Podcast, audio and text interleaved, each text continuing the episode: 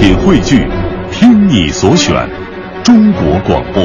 radio.dot.cn，。各大应用市场均可下载。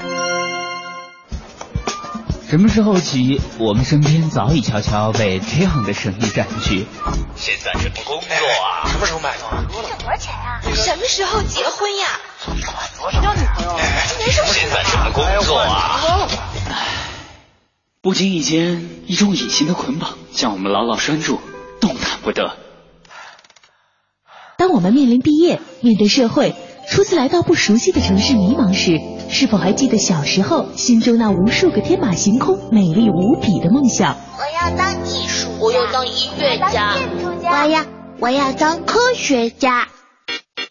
拒绝一成不变的生活，反抗死板无趣的价值观。只有一次的生命，太重要，精彩属于自己的人生故事，就要留下自己最独特的轨迹。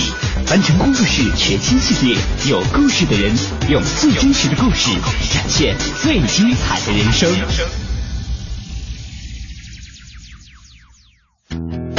完成工作室全新人物访谈系列，有故事的人。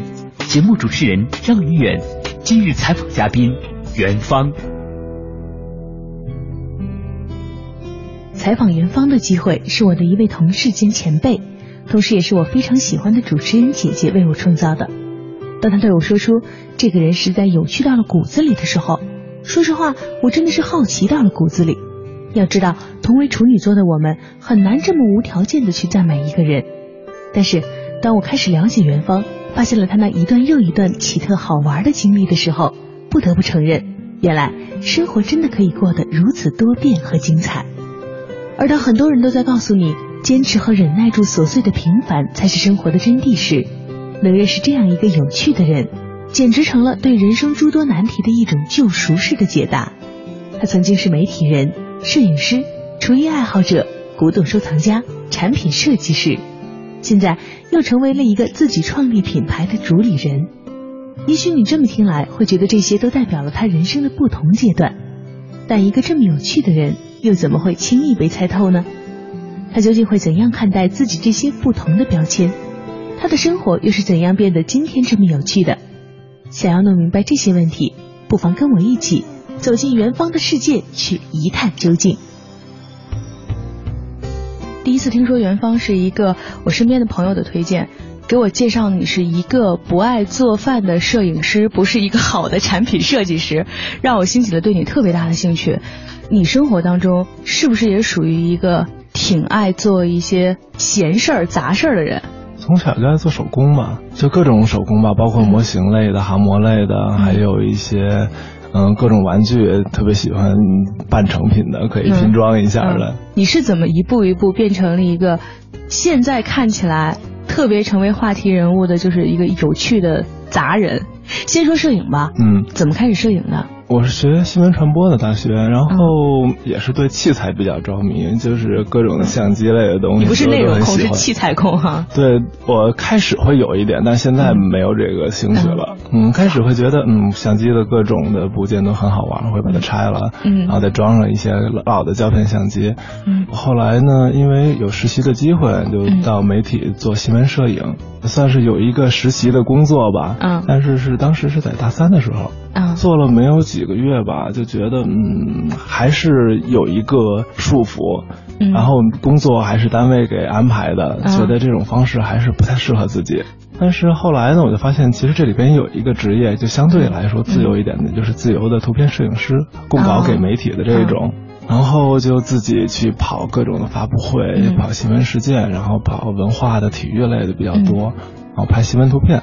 然后把图片放在一个图片平台上来销售。在知道这个事儿之前，你的整个模式是什么？让我们想朝九晚五上班？呃，没有没有没有，也是出去做外采，嗯，然后剩下时间回学校里上课。啊，那相对其实还是属于大多数人觉得应该还挺好玩的一件事了，没有那么大压力了。嗯，我觉得还有其他更好玩的东西可以采，但是他给我安排那些事情没有意思。啊，嗯，所以你当时是怎么样有接触到这种单独的自己出去做这种自由摄影师的机会呢？因为出去采访的时候会遇到很多其他的媒体，就看到有这种从业的从业者，嗯，然后很多后来知道很多国外的供稿的媒体都是这样的。嗯，所以开始自己去跑那些新闻线索。对。后来是什么时候开始转型的？你好像后来又转成了专门去拍时尚类的。新闻类的，好像就是从创意呃发挥这个人想法的地方，给你的机会比较少，还是一个记录的角度。嗯，但是呢，又有一点想法，想发挥一下自己的这种个人的想法，然后就有一些也还是从媒体的角度进入的，就是有一些杂志，然后需要一些约的专题，一些平面的拍摄。然后拍了一些杂志的片子。其实现在可能大家想的就是觉得摄影嘛，嗯，都是一个圈里面的，然后技术过关，然后器材又懂，就好像是很正常的事情。但是好像新闻摄影和时尚摄影这个应该不太一样吧？其实完全是两回事。新闻摄影其实就是你要更贴近新闻的现场。嗯，没有不好的照片，只有离得不够近的照片。我觉得新闻摄影里是这样。但是，要是从时尚摄影的角度来看的话，可能你前期的策划到你对这个整个拍摄的计划和你整个的创意构思更重要。最后拍可能就是一下的事儿。接触到时尚摄影的这个机会，也是在工作当中的一个对，是工作当中，嗯，有采访当中遇到的一些媒体的人。那在真的，比如说做到这个时尚摄影的这个工作之后，和你想的会有什么不同吗？当时你有过设想说要做的什么工作？当时其实还是有一个契机吧。当时零七年的时候，就参加了一个在北京举办的一个分地的秀，长城上居庸关。当时卡尔还过来了，嗯，呃，LVMH 总监到这边。然后呢，还跟他拍了一张合影。当时他也年纪也小，特别高兴，特别开心，觉得嗯，这个行业看起来特别高大上。但后来发现，真的做这个行业之后，发现不管是从收入来讲，还是从各种的资源来讲，好像对摄影师好像在国内这个环境下还不是很好的。不是很好吗？嗯，现在可能最近这一两年会好一些，但在当时还是我觉得很一般。不过，可能在大家的想象当中啊，尤其一些什么时尚大片的拍摄，也是你们去；然后有什么潮流顶级的 party，你们也会去。然后好像每天生活的，给人感觉是很 fancy 的那环境。但有一个词，你听没听过？时尚狗，就是每天这样生活。对，但是不赚钱。嗯，因为年纪比较小的时候，有热情的时候，做什么事情可以不考虑这些。但是，所以你一点点长大，你可能会考虑越来越现实。嗯。你是一个总喜欢考虑意义，总喜欢考虑那些好像很表格化的一个东西，要让自己平衡自己生活安全感的一个人。嗯，会想一下，因为，呃，如果做一件事情只是为了做这件事情去做的话，对我未来的生活没有一个长远的角度来考虑安排的话，我觉得有点浪费时间。肯定在这一个行业，肯定还是有做的很好的，肯定有收入很高的这些人。但是这个相对的成功的几率，在我看来就是一个很小的一个几率。可能做一个其他的行业，可能大概有百分之四十的人成功，但是做这个行业可能百分之一、百分之二，对，大概是这样。我觉得考虑到一个机会成本、一个时间成本，我觉得投入太大的精力可能没有那么值得。当很多人都以为拥有这样一份有趣多样生活的人一定非常理想化的时候，元芳却用自己的实际表现给了大家一个意外。原来，一个生活如此精彩和多变的人，考虑自己未来时可以如此谨慎而现实。但元芳却说，这些本来就不矛盾。理智的思考生活中存在的问题，并不意味着固步自封，而是更真实的面对那些真正存在的问题和思考自己想要的未来。并且理智的想出一条解决之路。于是，经过了这种谨慎而现实的考虑，他开始转型做产品设计师，而且一出手就给时尚集团设计出了一个有模有样的好运炉。怎么接触到做产品设计师的呢？其实我做的产品设计主要是一些中式的礼品的定制，但是这个主要是源于我之前的一些收藏爱好。最开始。的设计是由什么开始出发的？你原来是一个摄影师，嗯，怎么会有人找你做设计？因为我做摄影，同时也会在收藏一些古董，嗯，有些朋友知道我收藏古董，嗯，有一个机会啊，是时尚集团，就是做时尚杂志的那个集团总裁刘江先生，嗯，他们杂志的这个集团二十周年，想要做一批礼品。有一个朋友介绍，跟刘总聊了聊，嗯，然后他觉得我对这些古代的艺术品有一些了解，嗯，然后呢，就让我给他们想一想这个礼品可以做成什么样。当时呢，我想啊，这是挺大的一件事，对他们来说，如果要是能参与一下，还是挺好的，嗯，然后就回去想，然后就是回家找了好多资料标本。给了他一些方案，嗯。然后他看了以后觉得嗯好像还不错，嗯。然后他也给我拿了一些他欣赏的东西，嗯，碰上了，然后我就觉得嗯那怎么办呢？试试吧。当时做的是青瓷，青瓷的咸温炉，嗯。然后我就去了浙江，嗯。去了龙泉，嗯。带着我父亲一起，他对这个还是比较有研究。嗯。到那边大概住了有一个多月吧，嗯。然后就烧出一个样品来，嗯。然后就给刘总看，嗯，哎，他觉得啊，好像这个就是我想要的那个东西，然后就成型了，做了一批这样的东西，这是第一次。但在那之前，你接触过说怎么烧瓷，然后这个烧瓷没接触过，但是收藏的瓷器还已经很多了。当时，啊嗯，有一个问题哈，是、嗯呃，我们听你之前每一个选择的时候，嗯你是一个会算各种可能性、风险啊、这种？其实我算的是一个大风险，就是如果一件事情在我看来它的未来没有发展的话，我可能选择会不会去做它。嗯比如说我还有其他好多兴趣爱好，比如说汽车我也挺喜欢的，嗯但是我不可能买很多车来玩，我也不可能通过这个来赚钱，嗯所以我就啊喜欢一下看看就好了。啊，就属于那个表里边的那个其他。对，那个这个成本我就给它核算掉了。比如说，嗯，之前我对摄影也很喜欢，但是从长远角度来看，它可能不能作为我未来或者说多少年之后的一个大的事业来考虑。嗯所以我就把它给作为一个小的兴趣，或者也可以兼职一直做着的一个事情。嗯但是像比如说礼品制作这件事，当时我觉得这是一个很好的事情，因为在中国现在做这一方面的事情的人也不多。我觉得这可能是一个我未来很好的事业。嗯我就当时果断的投入个人时间、精力、金钱成本，就直接去做这件事情了。你的心里有一个挺明确的概念，哪个是正事可能我在想？玩每一个东西的时候，都会考虑一下它有没有可能当成一个正事来做，嗯或者能不能赚钱，我都会想一下。但好多事情，嗯，想来想去也没想到点，嗯那所以就就当成一个玩的事儿了。嗯真的想到了，我觉得有可能，我就试一下。那现在根据你之前的这些兴趣哈，说点儿可能让大家会产生的这种问题。比嗯如现在大家都会流行一个说任性这个词，当然嗯根据你之前所有这个风险评估啊，你这肯定不是一个任性的行为。也挺任性。对，但是在嗯大家的眼中看，可能是哎干这件事情好像干出来点什么了，然后你嗯又换了一个别的事儿，嗯然后你又在干别的事情了，好像是一个挺任性的事儿。嗯，这个任性，你觉得背后需要什么成本吗？需要成本。嗯其实可能坚持做某一件事情，可能会有一个更好的发展，但是就按我的性格来讲，我可能坚持不到这一步，就会可能会做的疲了，或者做一件事情，或者做的就没有那么高的热情了。嗯没有兴趣，我觉得做一件事很难做好。嗯不如像我现在这样，或者是多去选择一些，找到更高的一个兴趣点，然后来把这件事情做得更完美一点。你身边有这种，比如说刚认识的朋友，嗯会觉得哦，他应该是有这个能力，然后就能做这些很好玩的事儿，不用顾忌很多。大家可能毕业以后考虑的事情就是。我工资要挣到多少？然后我要嗯租个房，我要想的这些很现实的事儿，这就是这些很现实的问题也会困扰你吗？会啊，但是我是这么想的，嗯因为如果去工作的话，嗯肯定是不能维持我的生活的。我觉得，因为这样，现在中国我觉得普遍来讲，大家的如果靠工资的收入来讲，可能买不了房子，买不了车，不能养一个家庭。特别负能量。特别的不能接受这个现实，但是确实又是这样，大部分来讲还是这样。我觉得现在，嗯就算去上班的，他们工作到一个年限之后会有一个稳定的收入，但是也都是靠一些，比如说。额外的工作，或者说甚至灰色的收入来达到这个，那我觉得我干脆不如直接去赚这些钱，光明正大的赚，没有必要去靠上班的时候再去赚外快。那在这个过程当中，觉得接触到了这个产品设计，嗯是从此以后你就会觉得，哎，把这个设定成自己将来可能要发展的一条路。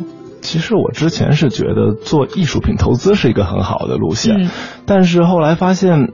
这个需要一个很强的购买力的一个朋友圈，嗯。就是在我当时这个年纪，我的小伙伴都没有干这些事，而且也没有那么多的钱来买我的东西，你的小伙伴说不定都上班呢哈。就是他们也不知道我在做什么。嗯。就算有些人啊能看出来这个东西挺好的，然后一问多少钱啊。再见。啊，对，就这个不可能也，嗯，或者觉得啊，这个东西啊，这个一个破瓶子值这么多钱，嗯。不现实，觉得这些都没跟他们没有关系，跟他们生活离得很远。嗯然后后来想，能收藏这些东西的可能都是啊四五十、五六十，甚至更大的年岁的一些人，我也不认识他们。嗯，然后我就是变成买了回家放着，买了回家放着嗯。但是这个过程不能循环起来，时间久了钱跟不上了，我还是需要一个其他的东西去赚钱。嗯，所以你的有趣是朋友们眼中看出来的，你生活总是很有趣，但其实，在你的真正的计划里面，你每一步都是很理性的，有思考过的。会想一下，要不没法维持。谈起自己的改变，元芳说：“我并不是很喜欢完全可以想象整个过程的工作，机械化重复的事情更是从小就很难坚持。我并没有刻意的去换工作，只是在一件事情做了一段时间后，发现自己似乎可以想象到做这个工作终老的样子，就无法忍耐再这样下去了。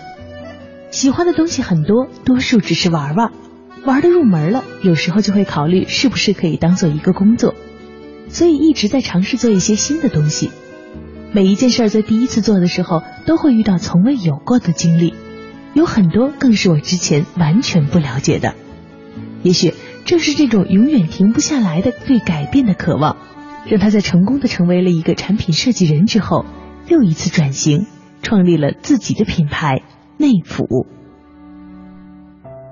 我们身边就是最近在讨论最多的就是你的这个内府的。整个的产品，说起内府，我觉得这个名字就挺风雅的。当时怎么想到起这么个名字呢？还是从收藏来的。嗯，因为内府的有一个梅瓶，是算是中国陶瓷史上很重要的一笔吧。在元末明初的时候，有一个对于大内朝廷内的一个称呼叫内府。嗯，当时呢有一只梅瓶吧，嗯，有一批应该是。就只是在侧面写了“内府”两个字儿，没有做其他任何的装饰。嗯，但是这两个字字体写的非常大气，嗯，以至于之后成了收藏瓷器的一个必争的一个名品。其实，在最开始的时候，让人觉得挺意外的。你的最开始的这个内府的第一批产品，居然是世界杯的时候要上门给人订餐。对，当时就是呃，正好是世界杯，看到很多做小龙虾，要不是。田螺、泥螺，我觉得那些东西看着就不太干净。嗯，然后我想就做点健康的给大家尝尝。嗯，然后我就想了一些菜，然后包括当时做德式香肠、牛排，还有地中海的红虾，嗯，那些东西都是偏健康、有营养的东西。嗯，正好我当时也是睡觉比较晚嘛，正好赶上这个世界杯晚上这个高峰，可以送去给大家尝尝。最开始想出这个内服这个想法的时候，哈，嗯，给他的这个。位置或者给它这个定义是什么？玩儿。其实我是想尝试一下这个市场到底有多大。嗯，如果有可能的话，可以把它做成一个正事儿。你当时的正事儿是什么？当时基本上所有经理都做这件事儿。当时就真的把它因为我自己做自己送。啊。这个基本上就是每天可能十几个小时、二十个小时，全全都在投入在这上边，而且菜品的照片还有文案，然后推的呃微信号的公众号上的内容都是自己在做。那你当时不是想给自己的想法是说，嗯，做产品设计，然后将来比如说做那个礼品设计这个路吗？怎么突然就想起来说做一个自己的这么一个最开始的一个私厨的那个概念了？因为做礼品也有旺季淡季啊，做礼品也是一波一波的，也不像工作时候天天会不停的做，会有闲着的时候。然后正好那一段时间也没有多久，一两个月吧，然后就试着做了下菜。在你心里面哈，你会给自己一个定义，就是说。我究竟是一个什么人吗？比如说我是时尚摄影师，嗯，或者说我是内府大总管，嗯，你会给自己做定这样的身份吗？挺难的，尤其是新接触的朋友，很难说说我做什么工作。名片上我其实只有自己名字、名字和电话，什么都没有。我觉得写什么可能写了，可能过一段时间就会改。对，所以就出现了。在你的朋友圈里看到今天去航拍，明天又去送柿饼的这种事儿，我觉得都挺有意思的。对你到现在，其实时尚摄影师这个身份还在继续。最近还有工作。那怎么想到的是做柿饼，然后做这个挺复古的，然后挺勾起童年回忆的这么一件事儿？因为我爸特爱吃柿饼，我小时候就看着他拿柿饼来给我吃，我印象就是一个字儿甜。但是我妈会说说这个东西不干净，你不能吃。嗯，因为那种柿饼啊，咱们北京的这种传统柿饼是扁柿饼。嗯，扁柿饼呢是放在一个竹席上嗯摆在那儿晾的。嗯，用的是咱们这种北方传统那种叫四周柿，就是一种方形的柿子。嗯，我妈就觉得那东西很不干净，就放在露天，落的全是灰，然后那个席子也不干净，沾了很多土。嗯一下就过了差不多得有七八年了吧，嗯就没再吃过。嗯突然有一天呢，有一个朋友给我带了一箱那个日本的柿饼，吃完以后觉得哇，好甜，有点小时候那味儿，但是比那个还甜。嗯它就是一种挂着量的柿饼。然后呢，去年跟我爸去密云玩的时候，就看见山里啊有野柿子树，然后就上树摘了一个下来，然后尝了一下，嗯确实不太一样。当时可能季节也合适，嗯柿子也熟了，然后我说，那咱们多找点，都给摘来吧。当时都找的是野柿子树，都是野柿子树也没人拦你们。呃，没人管，也 山里嘛。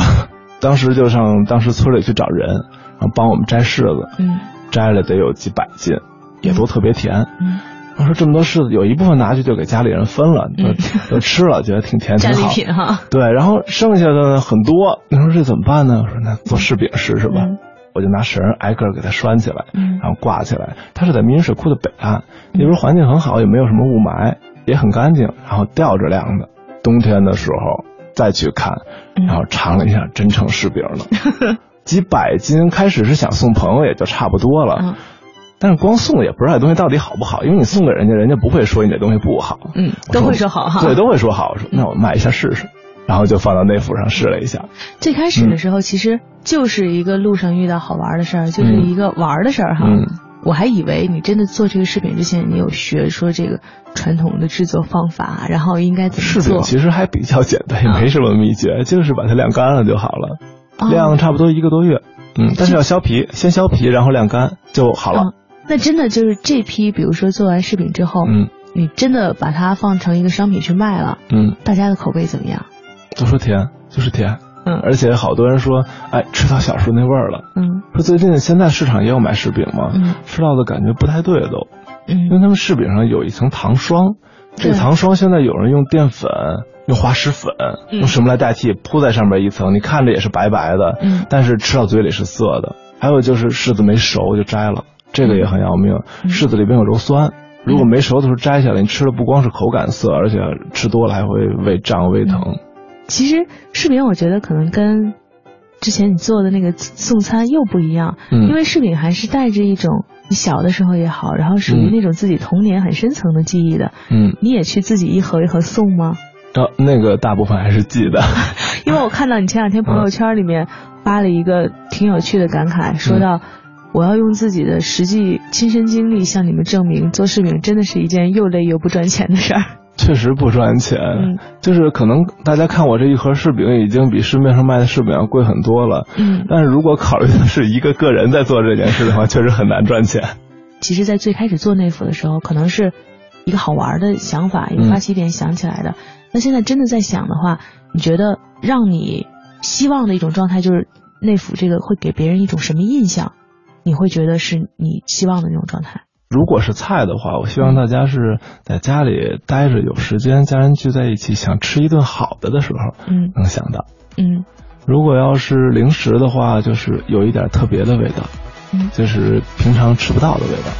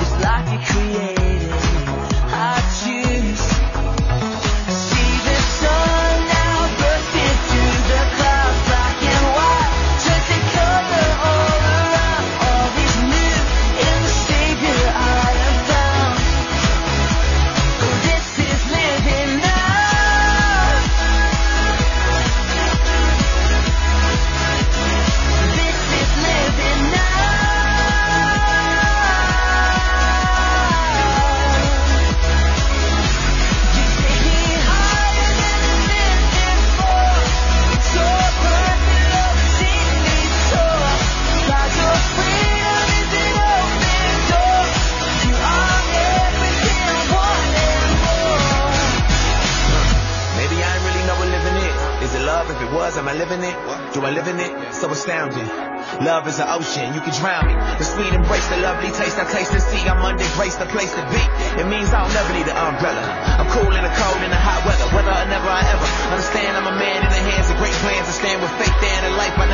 touch. And still I saw my clutch, but I'm like, what's the dream of? What's the hope in? What's the doubt for? Live to no end. This is living. The life I've been given's a gift. If I'm a living, I'm a live it to death. So what's the dream of? What's the hope in? What's the doubt for? And live to no end. This is living. The life I've been given's a gift. If I'm a living, I'm a live it to death. Yeah.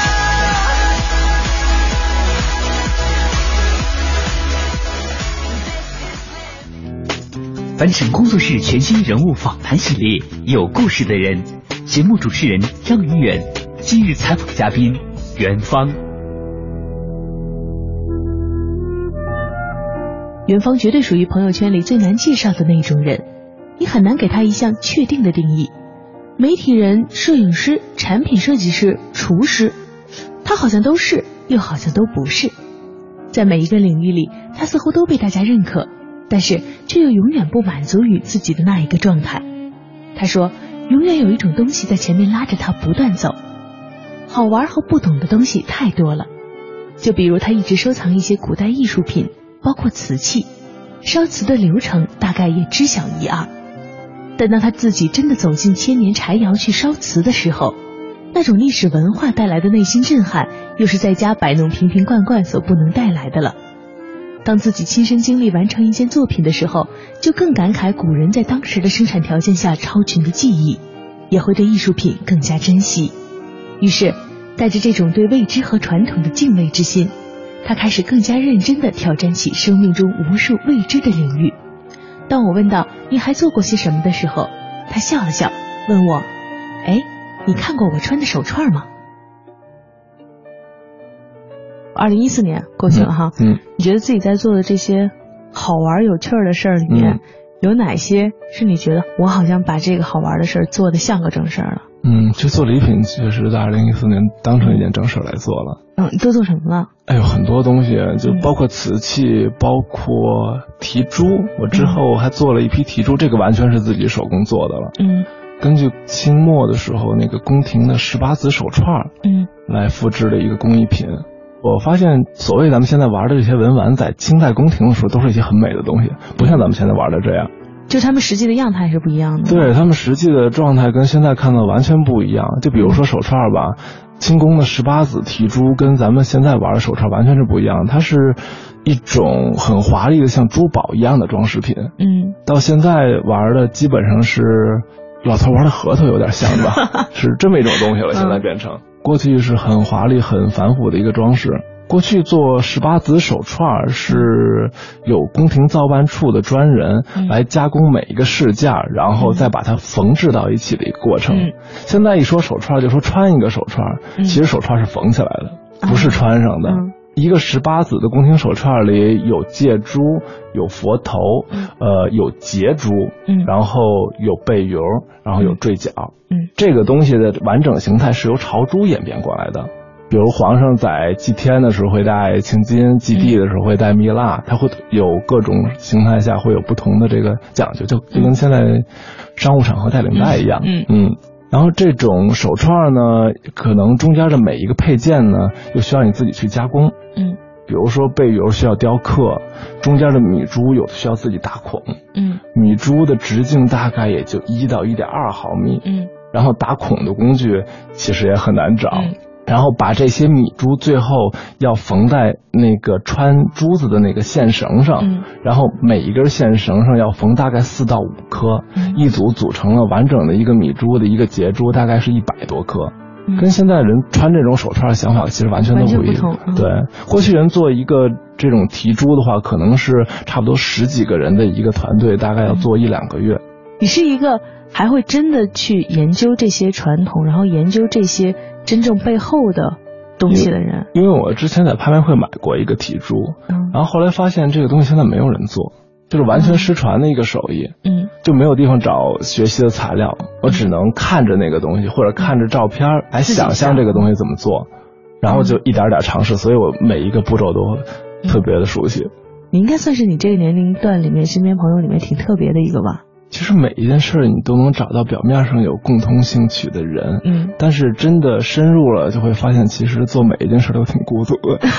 尤其做一件东西在设计初期的话，你说跟客户去反复沟通这件事情，他可能也没有主意，完全是你自己在想。你真的反复推敲，觉得够成熟了，才敢拿给别人看。嗯，所以都是你一个人在学，自己就算闭门造车吧。嗯嗯，出发点是有趣，但是真正让你做下去的过程，好像又没那么有趣。像听刚刚你的形容里面，不管是嗯一个人度过的这些所有思考的时间，嗯还是你在做事儿的时候这个有点纠结的性格哈。嗯，你这个制作的过程肯定是很辛苦的。嗯当时，比如说我做题珠，嗯当时是有一个小的拍卖会，他答应我呢，放一批就是我制作的这个题珠上去拍卖。嗯当时大概有差不多三个月多的时间吧，嗯，大概要做将近十串。这是什么概念？应该正常情况下，你做一串出来需要多久？正常做一串就需要一个月，然后三个月要做十串，就是很大的一个工作量，就真的没日没夜的不停做起来了，也不会想这些事儿了，嗯就一直在做，嗯然后不停的在买各种材料。嗯真正做好了，本来要去拍卖了，放在那在预展的时候还没有拍，嗯就有一个人把它一下全都买走了。嗯，最后拍卖也没成型。其实我特别希望他真的被拍卖哈，真的拍一下，然后我看看我做的这个东西大家怎么看，反响怎么样。啊，但是终究有人买了也是好的。其实，在这个过程当中，嗯，大家听到呢，可能是你每做一步，没有一个新的尝试，一个新的想法都成功了，是一个特别正能量、让人很羡慕的事情。嗯但是其实背后，你一个人在做的那些很多看不见的事情，可能恰好是你能够不断的有新的尝试的原因。就包括你说的，嗯可能客户都不知道自己想要的是什么的时候，嗯在家里面自己一个人翻书，自己一个人想该要的是什么。嗯还有包括你这个可能大家看到的那幅是一个做好玩东西的嗯这么一个平台，但是事实上你真正做出来的东西，就连那个最不挣钱、最累的柿饼的盒子，你都特别纠结的设计了很久。我第一次看到你那个盒子的时候，我的感觉是，好像它是一个特别常见、特别正常的铝饭盒，但是你总觉得它哪儿不一样。嗯，直到你说出它哪儿不一样的时候，你才会注意到。咱们用的铝饭盒首先没有那个尺寸，嗯，那个尺寸大概也就是正常铝饭盒一半的大小。嗯，因为我的一份柿饼不可能装太多，而且装太多了看着不精致了，就蠢了。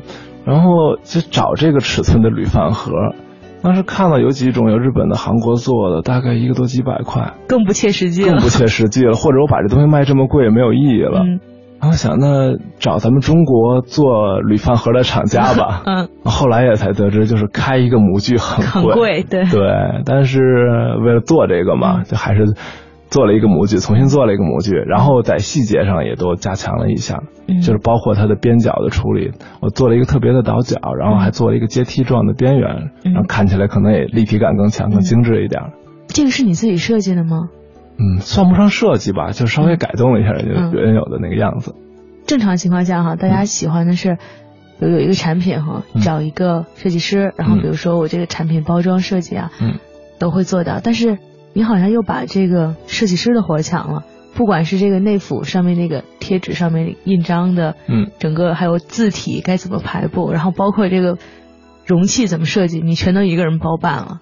因为我的那个工作量还没有那么大，我觉得自己可以做，排一下也不是很难，而且再去找设计师又是另一笔费用，而且我还挺享受这个就是不断的调整这些东西的过程的，嗯，把它调整到一个自己满意的状态，也是一个挺有意思的事儿。在你感觉里面有意思的事情，不只是在做到了内服这件事情本身，而是创造出一个又一个新的好玩的东西。对，我在装每一个盒子的时候，打包完了都会觉得特别好玩。在这过程里面，这么多事儿一下涌入到你生活里面，会不会变得好像慢慢没有那么有趣了？会变得杂事儿多一些了？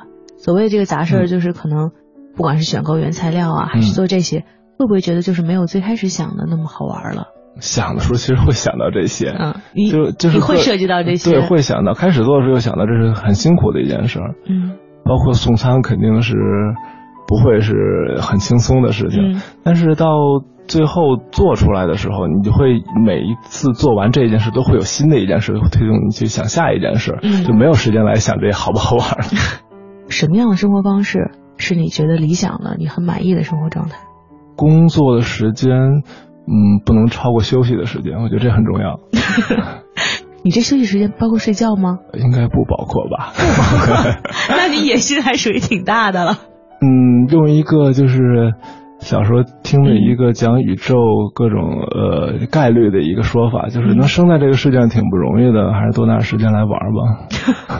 但是你现在所有做的这些可能背后很辛苦的、很孤单的事情，都是为了将来能够特别认真的玩儿做的准备。嗯，我觉得这是很重要的，总不能为了工作工作。嗯，那你在新的这个想法里面，随着不管是内服的品牌，像你说的，已经有越来越多的粉丝了，大家可能会有一个期待，包括你身边做的这种礼品设计的这个圈子也慢慢在打开了。好像原来最开始的时候是闷着头跑就行了，然后我我踢开一个场子，然后进去做做点事情。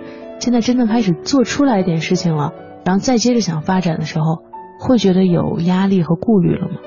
比如大家已经对你有一个期待了，我只能再去往前。如果坚持做一件事情，肯定会有这个问题。嗯包括你做的产品有一个标准，不能降低，而且包括你接触的客户，呃，你给人家东西也都会有一个标准在那儿。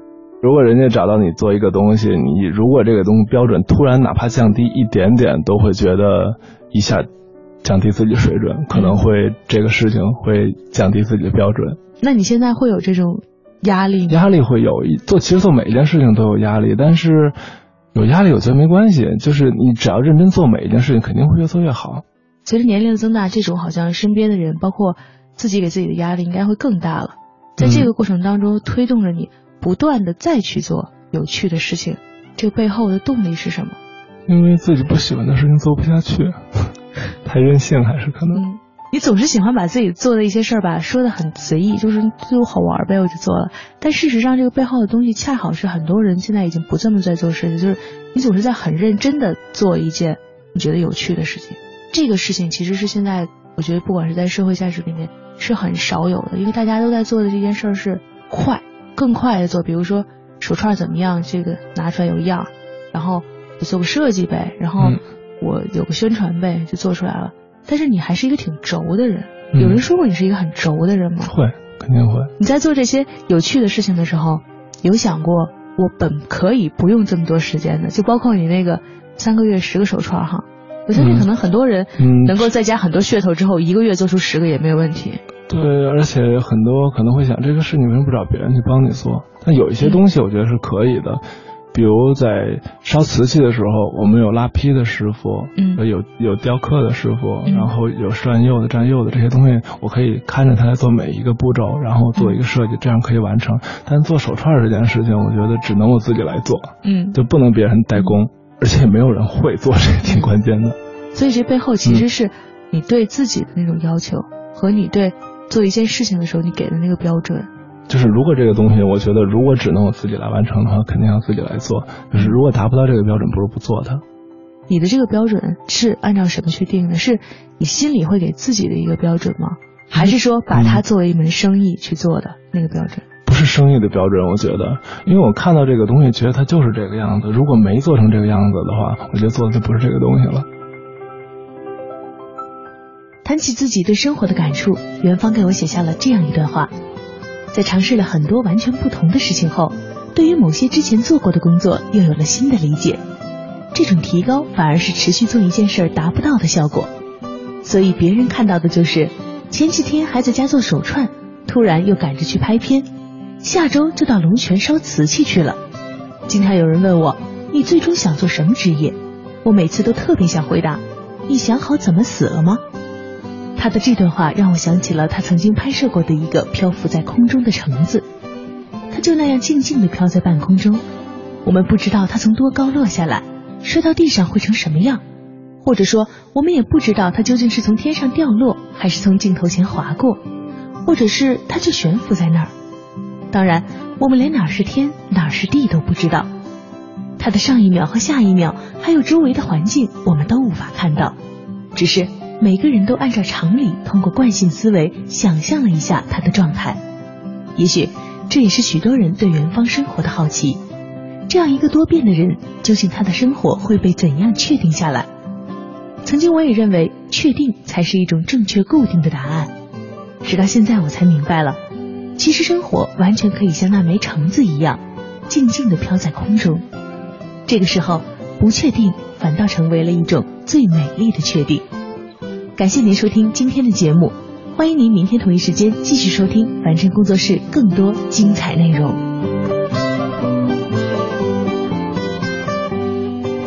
凡尘工作室全新人物访谈系列《有故事的人》，总策划王小晨，执行策划张云远，制作人马素双。